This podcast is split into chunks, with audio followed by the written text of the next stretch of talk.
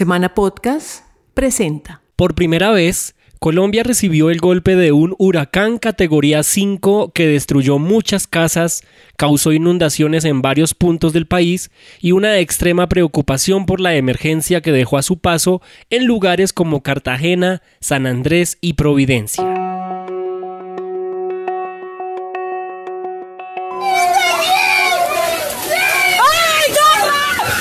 Max Enríquez Daza, meteorólogo y consultor del clima, le explicó a Semana que cuando los huracanes no pasan directamente por encima del territorio colombiano o de cualquier territorio, su efecto puede ser positivo porque incentiva la presentación de lluvias. Sí, eh, cuando los huracanes no pasan eh, directamente encima del territorio colombiano o cualquier territorio, pues eh, su efecto puede ser positivo porque incentiva la presentación de lluvias. Agregó que justamente lo comprobó en un estudio que hizo para una empresa de Medellín, ya que ellos estaban interesados en saber qué sucedía cuando pasaban los huracanes con respecto al nivel del agua de los embalses.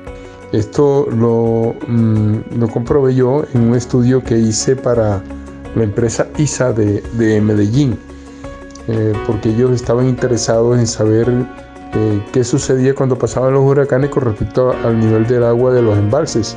Y efectivamente hay una correlación que indica que el paso de los huracanes a una distancia X de Colombia produce eh, el eh, aumento de la nubosidad y el aumento de las lluvias. Para el caso de Iota, que, que no pasó cerca, sino sobre la isla de Providencia, pues infortunadamente causa daños porque un huracán tiene, aparte de los vientos, que en el caso de un categoría 5 como Iota pueden ser de, del orden de los 250 a 300 kilómetros por hora, las lluvias de 300 milímetros en un solo día, que más o menos es decir la tercera parte de la lluvia que cae en Bogotá en todo el año, cae en un solo día, y eh, la marejada ciclónica se mete, eh, el mar se mete a tierra como si fuese un tsunami ya que un huracán tiene además de los vientos que en el caso de un categoría 5 como este puede llegar a los 300 kilómetros por hora, Enríquez aseguró que... Pero en el caso entonces que no pase el huracán encima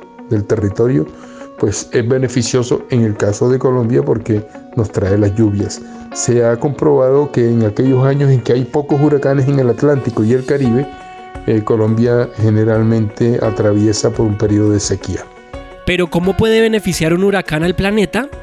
Los ciclones tropicales, pese a su mortalidad y destrucción, pueden resultar beneficiosos para el mundo entero y su, y su naturaleza, por estas razones. La primera,